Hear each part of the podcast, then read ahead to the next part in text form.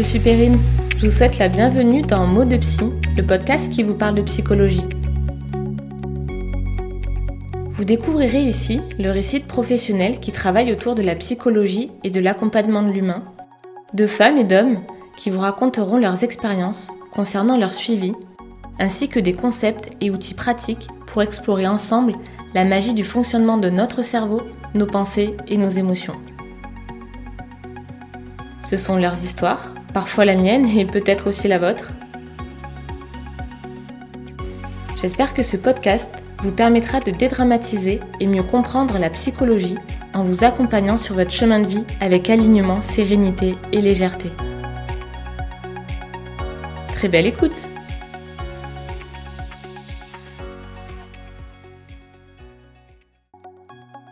Bonjour à tous, j'espère que vous allez bien. Je suis ravie de vous retrouver pour ce nouvel épisode après cette longue pause de cet été qui a traîné, je l'avoue, un petit peu sur l'été indien. En tout cas, je suis ravie de vous retrouver dans ce nouvel épisode et nous allons parler aujourd'hui des quatre étapes de l'apprentissage définies par Maslow et repris dans la PNL. Alors j'avais envie aujourd'hui de vous parler de ces étapes de l'apprentissage parce que dans ma pratique, j'accompagne beaucoup de personnes au sujet de l'orientation professionnelle et la reconversion. Et je me suis aperçue que la majorité d'entre eux me disent qu'ils ne peuvent pas changer de métier car ils ne savent rien faire. Ou que ça serait trop difficile d'apprendre un nouveau métier alors qu'ils ont l'impression de ne pas maîtriser ce qu'ils font déjà depuis des années. Et quand je leur demande quelles sont leurs compétences, beaucoup ne savent pas me répondre ou me disent bah je fais telle et telle activité mais franchement c'est rien de particulier, c'est pas si compliqué, tout le monde pourrait le faire. Sachez d'abord que pour chaque nouvel apprentissage, chaque acquisition de nouvelles compétences, nous pouvons mettre en évidence un même processus en quatre étapes. Je vais vous les présenter pour vous permettre de mieux vous situer dans votre propre parcours. La première étape est l'étape appelée inconsciemment incompétent. Autrement dit, je ne sais pas que je ne sais pas faire. À ce premier stade, nous n'avons pas la compétence et nous n'avons pas conscience même de notre manque de compétence. Soit parce que nous ne connaissons pas la compétence, nous ne savons même pas qu'elle existe, soit parce que nous ne savons pas que nous n'avons pas la capacité de comprendre ou de réaliser l'action. Intérieurement, ce stade ne pose pas vraiment de problème car nous sommes un peu dans l'ignorance, donc euh, pas de souci. Pour vous donner un exemple concret, nous allons l'illustrer avec l'apprentissage de la conduite.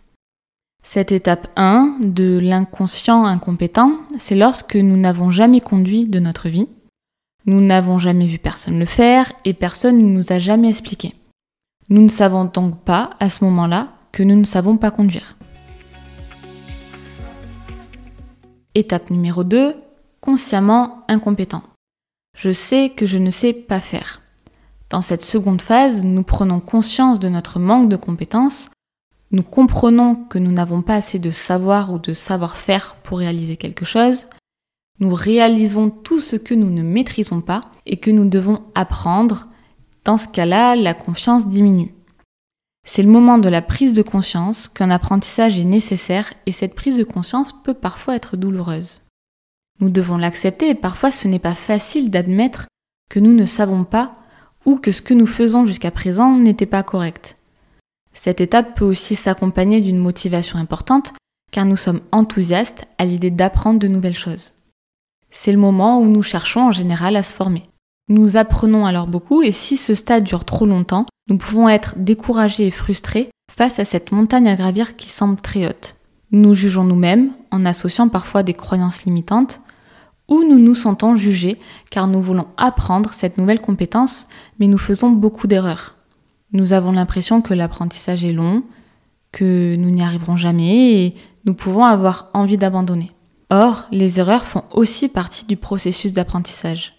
Connaître ces étapes nous permettra de comprendre qu'il n'y a pas besoin de se juger car vous êtes simplement en train d'expérimenter une étape vraiment nécessaire dans le processus d'apprentissage entier. Il faut aller étape par étape. Dans l'exemple de la conduite, la phase du consciemment incompétent, c'est lorsqu'on nous explique comment fonctionne une voiture. Où sont les pédales de frein, d'accélérateur, d'embrayage, comment passer les vitesses, etc., etc. Vous ne savez toujours pas conduire, mais vous savez que vous ne savez pas conduire. Passons maintenant à l'étape numéro 3. Consciemment compétent. Je sais que je sais faire. Dans ce cas-là, chaque occasion de pratiquer est géniale car nous constatons l'intégration de cette nouvelle compétence et notre progression. C'est souvent la phase la plus longue car l'apprentissage demande de la répétition et de l'attention. À force de pratiquer, nous sommes capables d'exercer la nouvelle compétence, mais ça demande de l'effort et de la concentration, car la pratique n'est pas encore naturelle. C'est donc une phase assez fatigante qui nous demande beaucoup d'énergie. Toutefois, la confiance se renforce car nous sommes à présent autonomes dans l'application de cette nouvelle compétence et nous remarquons nos progrès. Dans l'exemple de la conduite, vous êtes consciemment compétent lorsque vous arrivez à conduire mais que cela vous demande une grande concentration. Plus vous pratiquez, moins vous calez, les démarrages en côte sont de plus en plus faciles, mais vous devez tout de même rester concentré pour conduire. Et enfin, l'étape numéro 4, inconsciemment compétent. Je ne sais pas que je sais. Nous avons tellement pratiqué que cette compétence devient naturelle et automatique. Des connexions dans notre cerveau font que la compétence est acquise, elle est bien là, je sais faire, ça c'est ok, et en plus, je n'ai même plus besoin d'y penser consciemment pour le faire. Étonnamment, il peut survenir à cette étape un manque de confiance en soi, car nous oublions complètement les compétences acquises depuis longtemps. Ou alors les compétences exercées dans certains contextes et non identifiées comme compétences disponibles dans d'autres situations. C'est-à-dire que les compétences que vous exercez au travail, par exemple, sont tellement naturelles pour vous, vous les exercez tellement inconsciemment que vous ne pensez pas qu'elle puisse être valorisable et transférable dans un autre contexte que celui de votre emploi. Donc ce qui est fait simplement et sans effort n'est plus valorisé et reconnu comme une qualité ou une compétence. En conduite, vous êtes inconsciemment compétent lorsque vous maîtrisez totalement votre véhicule, vous utilisez les pédales sans même y penser, vous conduisez jusqu'à chez vous sans même vous en être rendu compte. Vous ne savez pas que vous savez conduire car c'est totalement naturel pour vous. Tout ce que vous faites au cours d'une journée de façon naturelle et automatique fait donc appel à des compétences inconscientes. L'habitude fait que vous êtes devenu amnésique par rapport à vos compétences. Ceci peut favoriser un manque de confiance en soi car vous ne vous rendez pas compte que ces compétences sont naturelles du fait qu'elles soient totalement acquises. Pourtant, ce sont exactement ces compétences inconscientes qui vous rendent unique. Je vous invite à remettre de la conscience sur vos compétences inconscientes. Peut-être que sur une journée de travail, par exemple, vous pouvez mettre en évidence toutes les choses que vous faites par habitude sans réfléchir. Vous rappelez aussi les difficultés dans certaines tâches que vous avez pu avoir et qu'aujourd'hui vous faites très naturellement. Et reconnaître toutes les compétences complémentaires maîtrisées et acquises. Alors, quelle différence cela fait pour vous maintenant que vous avez remis de la conscience sur vos compétences inconscientes? Peut-être que vous vous questionnez sur votre parcours professionnel et que vous avez l'impression de ne pas avoir de compétences dans votre travail, que ce que vous faites, tout le monde pourrait le faire, que ce n'est pas bien compliqué et que vous n'avez pas les compétences pour changer de métier alors que vous en avez profondément l'envie. Si c'est le cas, n'hésitez pas à solliciter un professionnel. L'accompagnement vous permettra de prendre conscience de vos ressources cognitives, comportementales et émotionnelles. Vous découvrirez aussi vos compétences, vous choisirez celles que vous souhaitez mobiliser et vous apprendrez comment les transférer dans de nouveaux contextes. Et si vous envisagez de les compléter avec de nouveaux apprentissages pour vous réorienter par exemple, le professionnel vous accompagnera dans les premières phases des quatre étapes de l'apprentissage.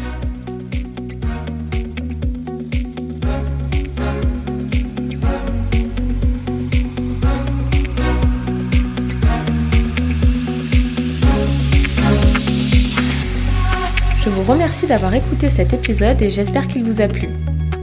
Si c'est le cas, je vous invite à le partager autour de vous et à me le dire avec des étoiles sur votre plateforme d'écoute.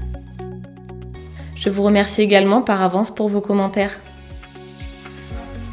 Pour découvrir les actualités de ce podcast, je vous invite à vous y abonner et le suivre sur Instagram sous le nom de mot.2.psy.